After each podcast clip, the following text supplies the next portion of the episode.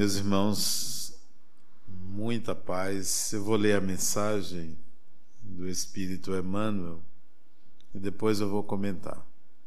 O título da mensagem é o título da palestra, é, chama Hoje.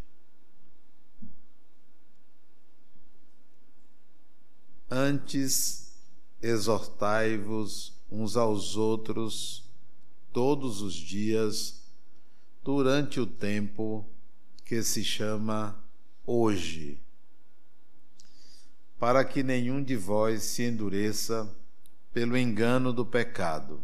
Isso está em Paulo, na carta aos Hebreus, capítulo 3, versículo 13. Aí Emmanuel comenta esse trecho dizendo o seguinte: O conselho da exortação recíproca diária, indicado pelo apóstolo, requisita bastante reflexão para, para que se não estabeleça guarida a certas dúvidas. Salientemos que Paulo imprime singular importância ao tempo que se chama hoje, destacando a necessidade de de valorização dos recursos em movimento pelas nossas possibilidades no dia que passa. Acreditam muitos que, para aconselharem os irmãos, necessitam falar sempre, transformando-se em discutidores contumazes.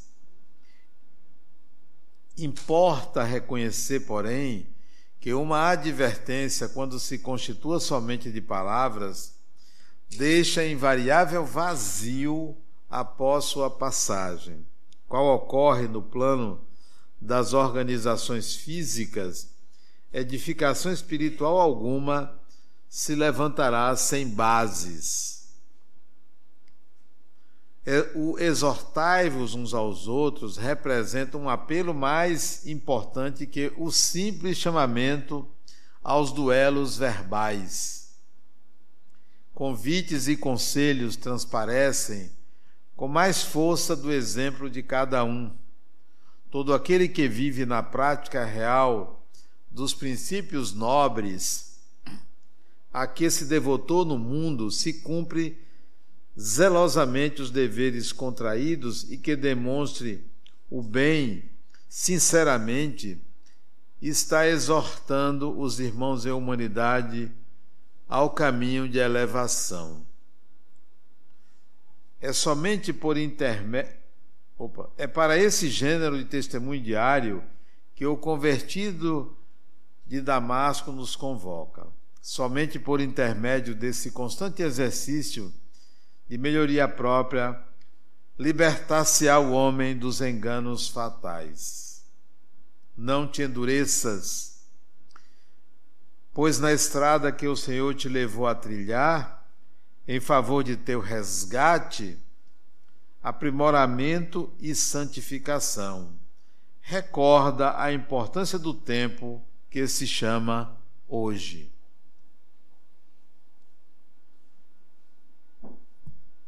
Essa é a mensagem do Espírito Emmanuel. Na minha mente tem algumas coisas que eu não consigo explicar, alguns enigmas da vida. Nem tudo a gente consegue uma explicação.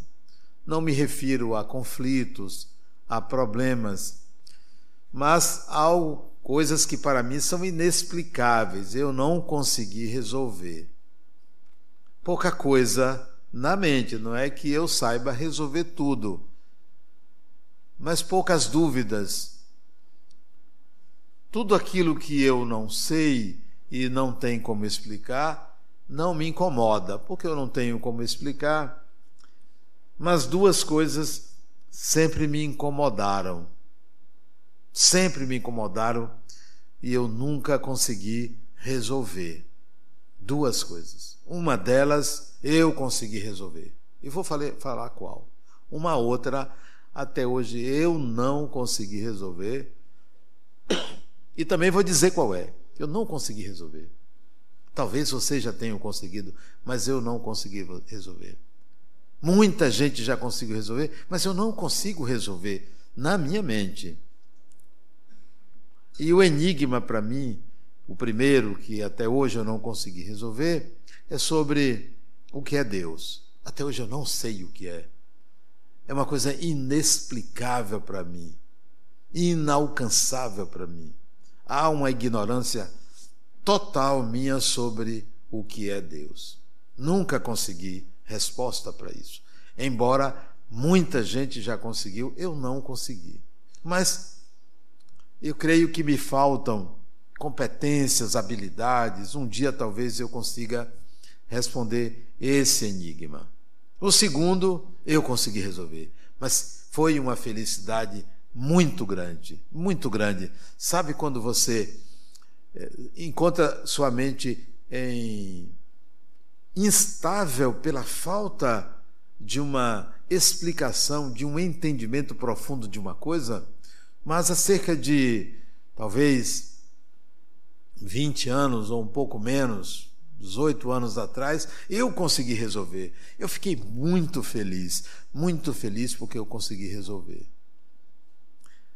Um dos enigmas talvez importantes da vida, e também muita gente já resolveu, mas mais importante do que saber que todo mundo resolveu é saber que você não resolveu. Tudo bem que as pessoas resolveram, que bom, que maravilha, mas é preciso que você resolva certas questões e que você tenha consciência que a partir daquele momento você já sabe. Muita gente já sabe, na realidade, incorporou respostas coletivas e acredita que já sabe aquilo. E tinha um, um enigma que eu não conseguia resolver. O enigma da eternidade. O que é isso?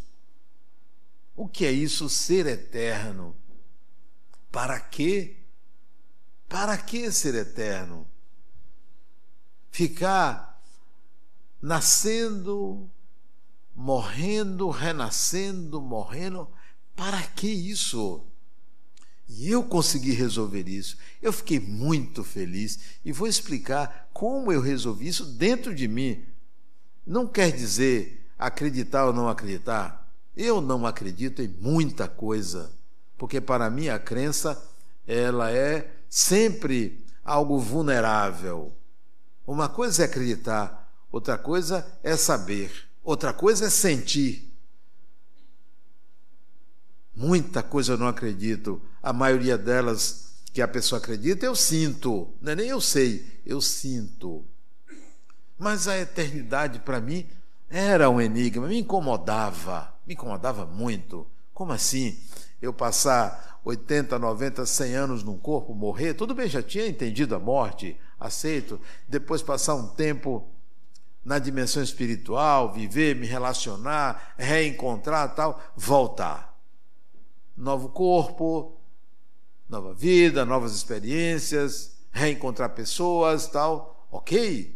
Viver, crescer, estudar, casar, ter filhos, tal. Ok. Morrer. Voltar para a dimensão espiritual, me relacionar, tal, aprender, reencarnar. Para que isso? Esse é meu incômodo, meu incômodo. Para que isso? Para que essa essa roda constante e eu resolvi isso. A palavra hoje, ela tem esse significado. Ela tem esse significado. Eu li essa mensagem há muitos anos, não me ative a essa resposta como uma resposta para as minhas inquietações. Mas ao relê-la hoje, hoje, hoje, né? Ao reler hoje, hoje, eu me lembrei que eu obtive essa resposta desse enigma há 20, pouco menos de 20 anos atrás. O enigma da eternidade. O raciocínio foi o seguinte: Adenauer, a vida continua, você continua corpo morre, você vai e volta Mas tem uma coisa que você tem que conviver com você mesmo. O que é que você vai fazer para você se distrair? Não é se distrair lá fora, é a sua mente. Como você fica com você mesmo? Como você dialoga com você mesmo? Como é que você se ocupa de você? Como é que você consegue ficar só? Como é que você consegue conviver com contrariedades, dificuldades, tudo dentro de você? Como é que você dá conta de você? Porque ninguém dá conta de ninguém. Como é que você vai dar conta de você? E a solução para mim foi viver um eterno presente, um eterno hoje, um eterno agora. É agora. É agora que eu tenho que me sentir bem, não é amanhã. Não é com o que eu vou ganhar. Não é o prazer que eu vou ter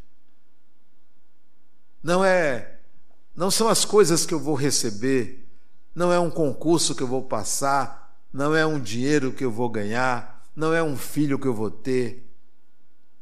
É agora. Eu tenho que estabelecer um sistema de equilíbrio interno que eu me sinta bem, que eu me sinta bem comigo mesmo, aqui e agora. E o sentir-se bem não é um estado momentâneo de estar num lugar. É me sinta bem, consciente de todos os conflitos a resolver, de todos os problemas a enfrentar, de doença que eu esteja tendo no momento, de ocupações que eu esteja me dando conta de que preciso resolver. É como estar agora, nesse momento, diante de todo o espetáculo da minha vida. E não apenas porque daqui a pouco eu vou tomar um banho e vou dormir, não porque daqui a pouco eu vou comer, ou porque daqui a pouco eu vou ter algum tipo de prazer, não por isso, mas pelo agora, um permanente estado de satisfação consigo mesmo ou comigo mesmo, um permanente estado de satisfação comigo mesmo, sem estar alheio, alienado no que diz respeito à convivência, às pessoas, à família, a trabalho, a outras ocupações. Como agora eu posso estar bem e isso seja permanente. Então, feito essa reflexão, ou aprofundado esse modo de pensar sobre o agora, ou mergulhando no momento presente, eu tive que resolver a equação do não importa a eternidade, não importa o amanhã, não importa o depois da morte, como será, não importa que amanhã eu vou ter que enfrentar um problema sério. O mais importante é o que está acontecendo agora. E daqui a uma hora, o mais importante será o agora que estará acontecendo daqui a uma hora, e não antes. Portanto, zero de ansiedade. Nenhuma ansiedade sobre o que vai acontecer. Porque cada dia tem a sua hora, cada momento tem a sua importância e não antecipadamente vivê-lo. Você pode dizer assim, mas que bom que vai acontecer isso, que bom que eu estou aqui agora, que bom que eu estou aqui na minha casa, que bom que eu estou aqui enfrentando esse problema, que bom que eu estou aqui consciente da minha doença, que bom que eu estou aqui vivendo o jogo da vida. Então, o bom tem que ser agora nesse momento, ao enfrentar um conflito, ao lidar com uma pessoa difícil, aquele momento, ou esse momento de lidar com uma pessoa difícil, tem que ser valorizado, tem que ser importante, tem que ser jogado o jogo da vida, porque senão viveremos sempre no amanhã.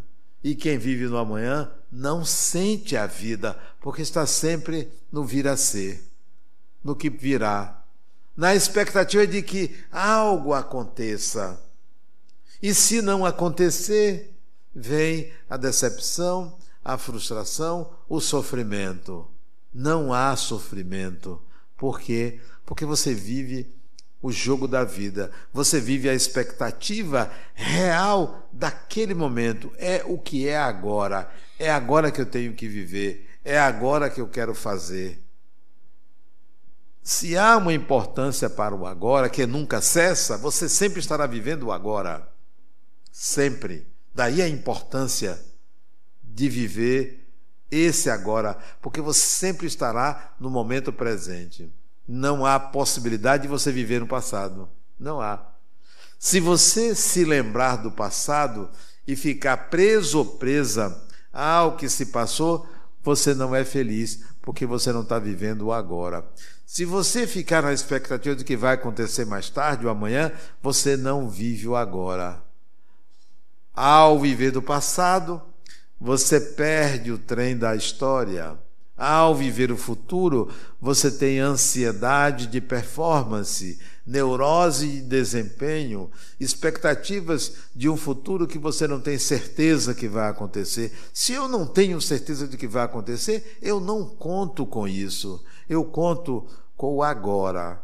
Porque se tudo parasse agora, se eu morresse agora, se alguma coisa acontecesse, um decreto aí, uma hecatombe, uma catástrofe, não haveria problema, porque como eu vivo agora, eu estou feliz em estar agora nesse momento. Não devo nada à vida e nem a vida me deve nada. Se você se sente credor ou credora da vida, você vai se decepcionar. Se você se sente devedor da vida ou devedora da vida, você se culpa e a culpa é atraso de evolução. Que tal você viver o agora? Quando eu resolvi isso, essa questão da eternidade, ficar me preocupando com o depois da morte, que maravilha, que tranquilidade. Como eu poderia ser feliz antes e não entendia. Até que esse dia veio, resolvi um enigma. Parece coisa de maluco, né? Mas entre a minha sanidade e a insanidade, a diferença é pequena. Isso não me preocupa não. O que me preocupa é que a minha consciência, ela funciona. Ela tem estabilidade, porque os grandes enigmas internos foram resolvidos. Só ficou aquele primeiro. Só ficou aquele primeiro, o que é Deus. Não venha me ensinar, por favor porque é o seu. Isso é uma questão pessoal. Não adianta você querer, Adenauer, eu vou te dizer como é. Não diga não. Não perca seu tempo, não. Descobriu você? Que bom para você. O caminho é pessoal. Tem que ser pessoal. É exclusivo, porque não há ninguém igual a ninguém. Então, eu ainda não resolvi. Tenho pressa de resolver? Também não. não por que eu vou ter pressa de resolver? Se eu vivo agora, eu não vou viver de um futuro que eu poderei saber o que é Deus. A mim importa agora experimentar a vida como ela se apresenta agora. Então, a consciência, a mente está preparada para o quê? Para o que vier. O que é que pode vir? Qualquer coisa, absolutamente qualquer coisa. Você, a partir dessa perspectiva de que você não é que você resolve o que vier, não. O que vier você tem que enfrentar. O que é enfrentar é estabelecer uma relação com a realidade e que você aprenda com ela. Isso é enfrentar. Eu tenho que aprender alguma coisa com o que está acontecendo comigo. Daí, o mais importante é agora. Se chegar ali na frente, bater o carro, opa, vou viver agora. Qual é a importância de estar nesse momento enfrentando o carro batido. Alguma coisa eu tenho que aprender a lidar com perda, a lidar com o outro, porque foi ele o responsável, ou a lidar comigo pela capacidade de pedir desculpas ao outro, porque fui eu que provoquei sem querer, etc. etc, etc. Cada momento precisa ser enxergado como um campo que se abre para algum tipo de aprendizado para você. Quando você entende assim que o agora tem que ser vivido, você tem que partir do princípio que todas as influências, todos os vetores, todos os elementos que constituem a realidade para você diz respeito a quem você é. Há muitos anos atrás, 1993, acho que 93, final de 93, 30 anos atrás, 30 anos.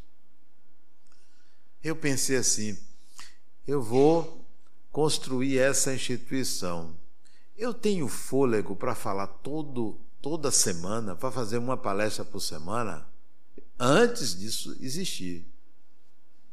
O que, que eu vou falar para as pessoas? Eu tinha lido muitos livros, como até hoje leio. Já sei o conteúdo dos livros que eu li. Depois eu pensei: não, eu posso esquecer. Eu posso estar tá repetindo. Vai chegar um dia que eu vou falar a mesma coisa. Não, não pode ser. Eu tenho que. Isso lá atrás. Eu tenho que falar o que sinto. Pronto. Como cada dia é um dia diferente, porque o agora sempre muda, então vamos lá. Vamos lá, vamos fazer palestra todas as semanas.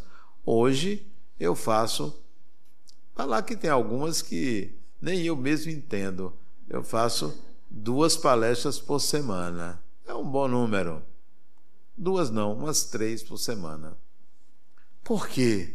Porque eu vivo agora. Eu não preparei essa palestra. Eu não pensava nisso, o que falar. Porque eu estou falando aquilo que se passa comigo. Eu me lembrei desses dois, dois enigmas agora, antes de começar a palestra. Por quê? Porque tem que sair o que está na alma, o que está dentro de mim. Então, não há nenhuma preocupação de performance, de falar bonito, de procurar adjetivos para impressionar. A fala tem que ser espontânea, porque é o agora é aquilo que está acontecendo nesse momento. Não há nenhuma preocupação de desempenho. Poxa, eu vou falar bonito para impressionar. De forma alguma. Várias vezes as pessoas chegam dizer: Nossa, você falou uma coisa errada. Eu nem me dou conta que às vezes eu cometo erros de português, porque português é uma língua difícil. Difícil. Tem várias nuances Paciência, não estou preocupado com a performance. Estaria preocupado com a performance se eu vivesse no futuro, querer fazer uma coisa bonita. Isso é viver no futuro. Eu quero fazer o que eu posso fazer hoje.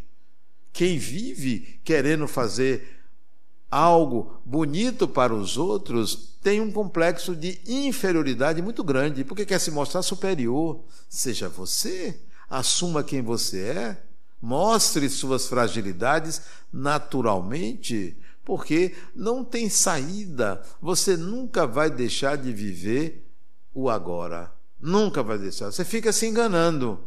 Ah, eu vou para um jantar. Ah, eu vou me casar. Ah, eu vou viajar. Fica se enganando, achando que o prazer é o que vem de bom. O prazer é o viver agora. Esse é o prazer. Eu estou aqui me sentindo maravilhosamente bem. Maravilhosamente bem. Por quê? Porque eu estou vivendo agora. Porque eu estou falando para vocês. Porque eu quis fazer isso, quis viver isso, mas a cada momento uma história nova, um acontecimento novo, cada palestra é diferente, é, são pessoas diferentes também, e isso me tira qualquer preocupação. Qualquer preocupação. Viver o agora representa o equilíbrio psíquico, a paz interior. Quer ter paz? Viva o agora, onde tudo que vier, tudo que estiver que acontecer, será sempre maravilhoso de se viver, até aquilo que é ruim, até aquilo que é, lhe causou perda, até aquilo que lhe causou aborrecimento, aquilo é uma coisa agradável. Eu me lembro que uma vez eu estava na Suíça, fui fazer palestra lá, isso deve ter uns 15 anos, e estava hospedado numa casa. Olha o que é interessante. Eu estava na Itália, peguei um trem e fui para Zurique. Combinei com uma pessoa para me pegar na estação central de Zurique. E o trem chegaria às 16h56. 16h56 o trem chegou. 16h56 aquela pessoa estava me esperando. Muito bom, precisão suíça. Se apresentou, Adenal, não lhe conheço, só lhe conheço de nome e tal. Você vai ficar na minha casa. Você vai falar em tal lugar, era o lugar que eu ia falar, um auditório lá em Zurique, e fui para a casa dela. Cheguei lá, uma casa enorme, três pavimentos, sendo que um era um sótão, mas para a rua de baixo era não era um subsolo. Pois bem, senhora, você vai ficar aqui, mas eu estou esperando meu marido e meu filho, porque hoje o meu filho, de 12 anos, vai saber se ele vai para a universidade ou não. Porque tem uma prova que se faz seletiva, que se descobre se aquela criança, aquele adolescente tem aptidão para a universidade ou para curso técnico. E eu estou na expectativa, meu marido vai chegar e vai me dizer se nosso filho vai para a universidade como nós queremos. Daqui a pouco chega o marido dela, um alemão suíço, alto, com o filho, sorridente. Ela me apresentou, eles falaram lá em alemão, eu não falo alemão. E ela disse: Adenauer, aconteceu uma coisa agora. Eu vou ter que viajar. Meu marido disse que vai querer ir para as montanhas. Nós temos um chalé nas montanhas e ele quer ir agora com meu filho. Você fique aí na casa, fique à vontade, tá? Tem restaurante aqui perto, ia ficar o fim de semana lá. Não deu 15 minutos, arrumaram algumas coisas, botaram no carro e disseram: a chave da casa está aqui, fique à vontade e foi embora. Eu não conhecia, conhecia a mulher naquele dia.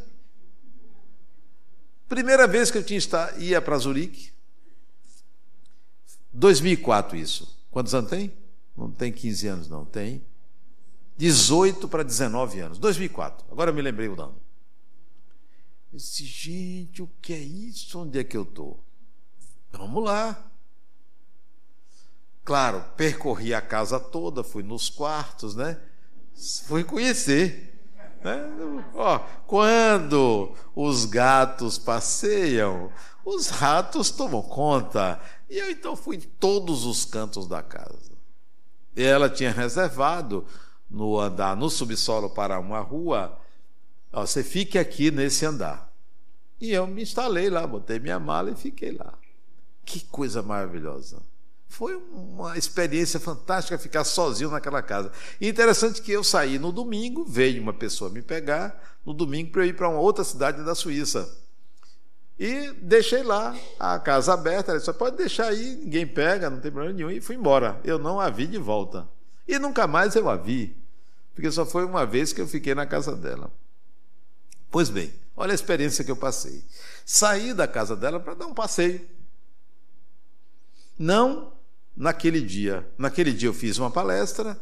No dia seguinte, eu, era um sábado, eu saí pela cidade de Zurique, caminhando. Numa das ruas de Zurique, um carro está, parou junto de mim. Na, eu estava na calçada, ele parou. Ele parou, saltou, olhou para mim, aí eu, eu senti, eu vou ser roubado. Na Suíça, algo inimaginável. Eu senti, não foi uma informação espiritual. Porque tem coisas que você sente porque você tem a visão do espírito que você é, que ultrapassa os limites do corpo, que ultrapassa o tempo, como se fosse acontecer. E eu senti, vai acontecer.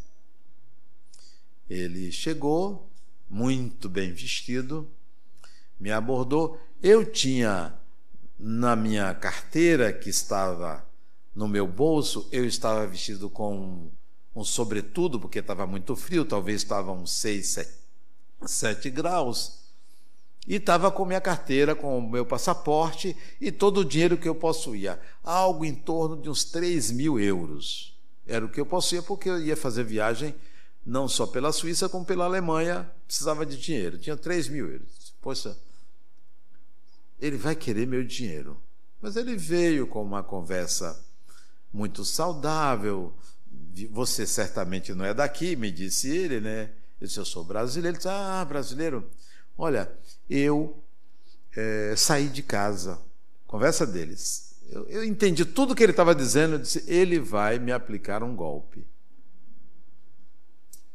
Eu saí de casa, tive que pegar todas as minhas coisas, eu me separei. E eu estou vendendo tudo que eu tenho. E aí pegou do carro um não é paletó não, eu não sei o nome do negócio, que vai até a canela assim, um, um roupão, sobretudo não, como é o nome? O quê? Não entendi não. Não, não era um manto, é uma roupa que tem botão. É uma roupa lá. Cara, ele disse: Olha, isso custou a mim 700 euros. Vixe, Maria. Aí eu disse logo: Olha, eu moro no Brasil. Isso não tem serventia lá. Então, eu não vou poder comprar na sua mão porque eu não vou usar. Eu uso esse, só tinha esse que foi emprestado. Saiu daqui, foi emprestado de um amigo meu. Lá onde, no prédio onde eu morava, ele viajava muito, eu pedi emprestado aquele, né, aquele capote lá para usar. Então, se eu comprar na sua mão, eu não vou usar. Mas ele disse: Olha, mas eu, eu queria que você me ajudasse. Eu estou precisando. Eu lhe faço 300 euros. Olhe bem. Eu não sabia preço de roupa tal. Eu disse: Olha, eu já entendi. O que você quer fazer comigo, você não vai conseguir. Eu vou lhe dar um dinheiro como colaboração. Aí tirei uma cédula de 20 euros e dei ele no momento, é só isso que você pode tirar de mim. Ele olhou para mim, ele alto, né, olhou para mim assim. Ele sentiu que eu estava tranquilo em relação àquele momento, tranquilo. Parou assim um pouco, olhou para mim, viu que qualquer abordagem que ele fizesse, ele não iria conseguir. em plena rua, isso. Ele pegou os 20 euros, obrigado, e foi embora. Para mim, aquela experiência é, foi uma experiência significativa que demonstrou controle emocional, tranquilidade. Se ele me levasse todo o dinheiro, eu iria resolver de alguma forma. Nada, nada é um risco, nada é um perigo, nada é um sofrimento porque sempre será um convite da vida para que você viva uma experiência e lide com ela para aprender. E ali aconteceu isso, em plena Suíça. Cito esse caso para não me alongar em outros em que eu estou ali. Poxa, o que faço nesse momento? Esse é um momento importante. Um outro, quando meu médico disse, Adenal, talvez você esteja com câncer. Eu disse, interessante isso. Como eu lido com esse momento? Vamos viver a experiência de poder ter algo que eu nunca tive. Eu nunca tinha tido um câncer. Deve ser uma coisa diferente. Vamos viver isso, porque a vida está me convidando a passar por essa experiência. Fui fazer exames, não aconteceu. Fiquei até um pouco decepcionado. Não aconteceu. E se tivesse acontecido, Vamos lá, a vida está sempre nos colocando em situações para a gente aprender.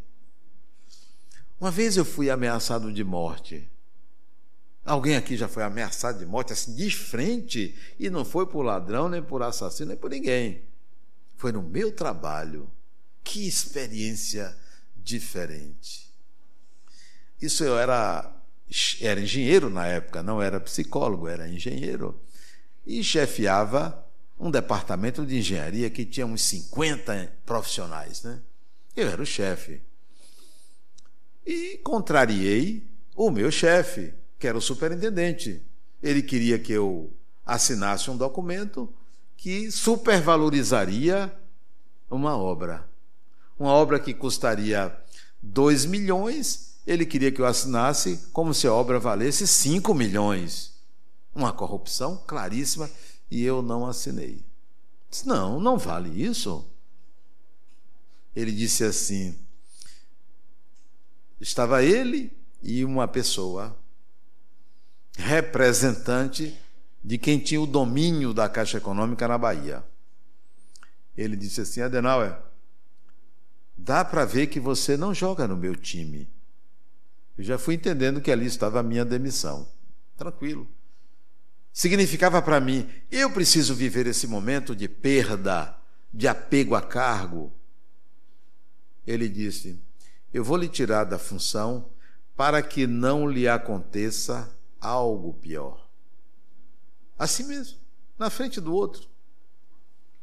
Eu disse, doutor Fulano, eu sempre soube que esse cargo não me pertence, pertence à empresa. Eu não sou dono do cargo. É, é, significaria uma perda de 40% da, do meu salário. Nunca contei com esse valor. Eu fico tranquilo do senhor me dizer que eu estou saindo da função. Pertence à empresa. Não me pertence, não pertence ao senhor, pertence à empresa. E fico feliz em ter feito, ter cumprido o meu dever. E sair. Sair dali aliviado não é o termo aliviado. Sair dali com medo não é o termo. Sair dali comigo mesmo. Estou bem. Por quê? Porque vivi a experiência e ela significou um aprendizado para mim. Não era ele que estava me tirando função, é a vida me convidando a viver uma experiência e saber atravessá-la, porque ninguém prejudica ninguém.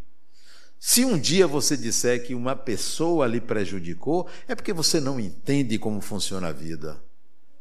Se um dia você disser que Fulano fez isso contra você, você não entendeu nada do que é viver. Nenhum ser humano prejudica outro ser humano.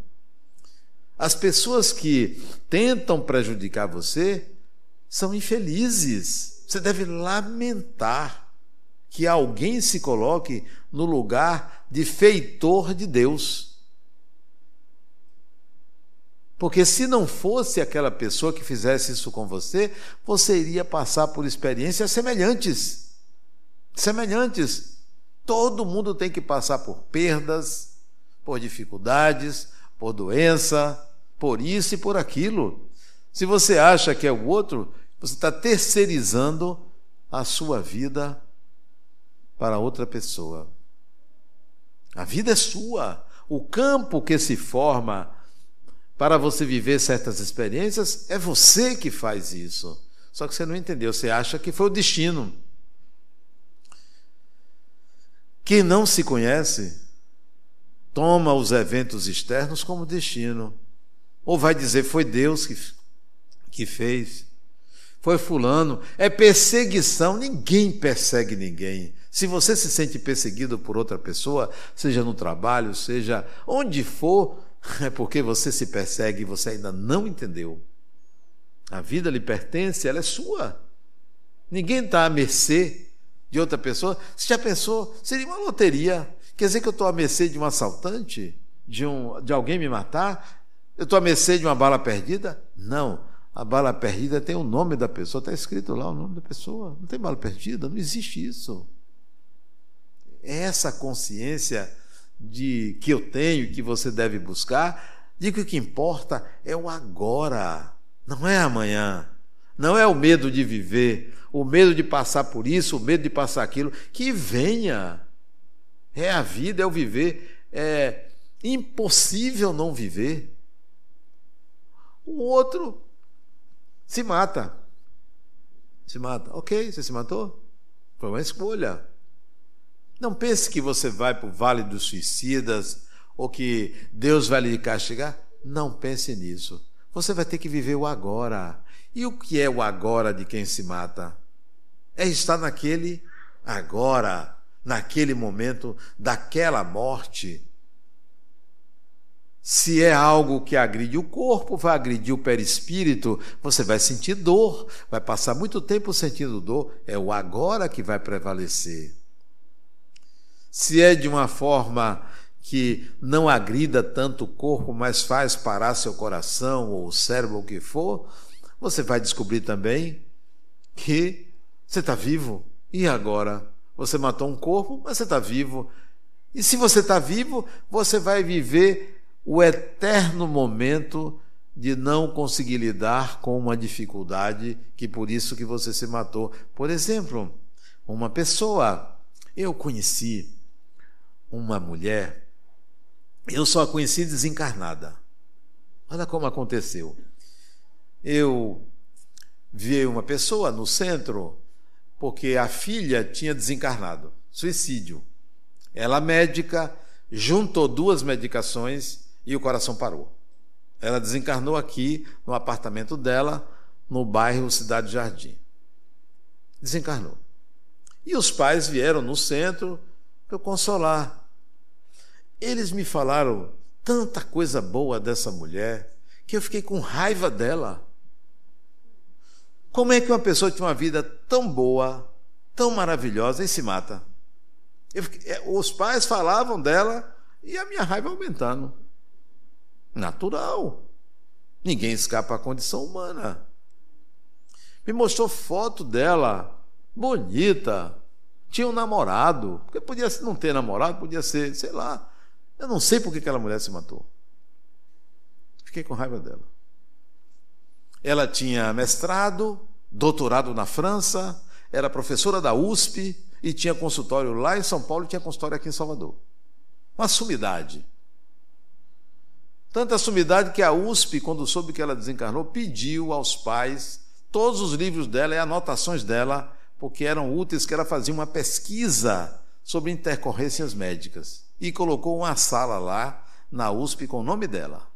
Pois bem, os pais saíram, eu consolei e tal, e eu com raiva da mulher. Aí eu evoquei ela. Criatura, como é que você faz um negócio desse? Que burrice! Isso é eu, falando para o espírito. Não via que estava ali. Que burrice! Indignado, indignado. Ok. Me acalmei, me tranquilizei. Espírito é gente, gente também é espírito. A gente lida com pessoas, encarnado, desencarnado, é tudo farinha do mesmo saco. Eu fiquei com aquela má impressão dela. Passaram-se um mês e meio. Eu estou atendendo uma paciente. Eu disse, Fulana, uma paciente, uma pessoa. Eu aconselho você a ler tal livro. E disse o nome do livro e o autor. Ela, Adenal, é agora que eu me lembrei. Abriu a bolsa, a bolsa dela parecia um bocapio. Sabe o que é bocapio? Aquelas bolsas grandes, que é maior do que a pessoa. Eu não entendo para quê uma bolsa tão grande. Ela tirou o, li livro que eu indiquei para ela. Adenal, eu trouxe esse livro para você. Que sincronicidade. Eu vou te contar a história desse livro. Eu tenho uma amiga cuja filha suicidou-se. E eu lembrei de quem era. E a, a, Universidade de São Paulo pediu os livros dela. E essa amiga me pediu para ir lá no apartamento da filha para encaixotar os livros. E nós estávamos num quarto encaixotando os livros, quando no quarto vizinho nós ouvimos um barulho. Quando chegamos no quarto, tinha um livro no meio, esse livro. Quando nós, eu e ela vimos o livro no chão do quarto, eu lembrei de você. Porque era um livro de psicologia. E eu disse à minha amiga: Você me dá esse livro para eu dar ao meu psicólogo? Você pode levar um livro, mais um livro. Por isso que eu estou trazendo de presente para você. Eu disse: Eu vou ficar, eu quero esse livro. Compre um para você. O livro, um livro que eu já tinha lido, mas eu quis. Eu disse: Ah, é você que está me dando esse livro, né? Porque tinha o nome dela no livro. É você, né? O livro se chama Resposta a Jó. É um livro emblemático, um livro que, para eu entender, eu li umas três ou quatro vezes antes, né? Eu disse: agora eu entendi você. Quando chegou a noite, aqui na nossa reunião mediúnica, ela apareceu, chorando, pedindo desculpas. Você não tem que se desculpar a mim, tem que pedir desculpas a você mesma pelo que você fez. Ele disse: Eu quero trabalhar aqui. Disse: Venha trabalhar aqui. Você é médica. Venha atender os suicidas, como você, consolá-los para evitar e orientar pessoas que estão com vontade de fazer isso. E ela passou a trabalhar em nossa casa a partir disso. O que importa é o agora. Viva o agora. Estabeleça uma relação com você mesmo, com você mesma, de paz e equilíbrio, mesmo que você lide com as piores situações do mundo, esteja em paz, que o mundo estará em paz. Muita paz.